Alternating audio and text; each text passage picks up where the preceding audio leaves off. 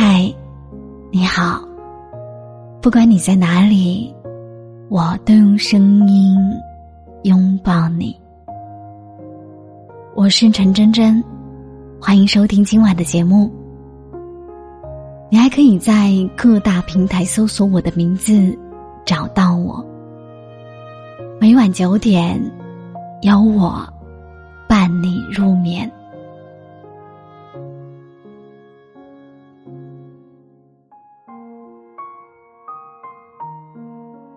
三十个前任，只教会了我一件事儿。之前在网上看到过一个视频，内容很简单，就是两个女生的对话。当其中一个女生说自己谈了三十段恋爱时，我把眼立马翻上了天。另一个女生随即说出了我的心声：谈了那么多段感情，说明。你就没认真过。那个女生紧接着说的话，让我印象深刻。她说：“不谈，怎么就确定他是不是那个人？你怎么知道自己到底想要的是什么样的恋人？我对每一个人都是真实心动过的，也是真实付出过的。只不过在感受到爱情消逝时。”便松开双手，轻声道别后，朝着各自的方向前行。大家都羡慕童话故事里的爱情，相遇后便认准彼此。他人的出现不过浮云，现实世界没有那么多美好，能排除万难，初恋到老的爱情，犹如买彩票中头奖一样的稀少。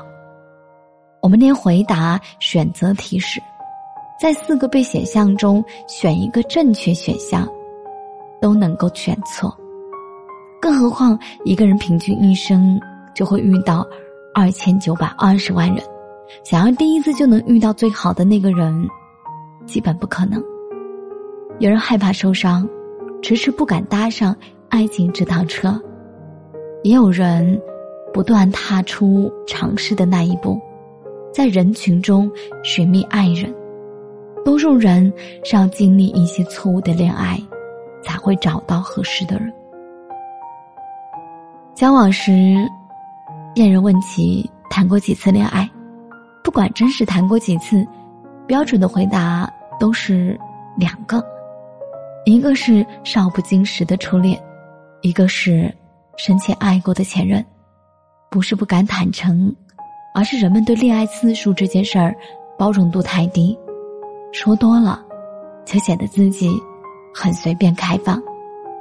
恋爱次数多的人，就像自带海王、人渣属性一样，让人敬而远之。可我们不能否认，恋爱次数多的人，也有在认真恋爱。毕竟他们当初遇到那个人时，因为对方。而变快的心动，隐藏不住，想和对方在一起的念头也是真实存在。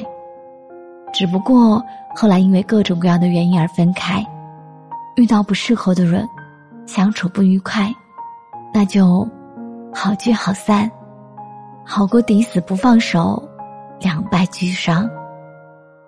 恋爱不是吃饭睡觉，不可能到了某个年龄，遇到某个人。就能立马打通任督二脉，马上学会爱人这件事儿。我们谁都不知道最后会和谁携手走到白头。如果恋爱是一门功课，那么上课老师就是各位前任。有的人的出现是为了教会我们某些东西，教会了，也就到了退场的时候，直到我们遇到那个他。他教会了我们爱情的模样。那就到了毕业的时候晚安。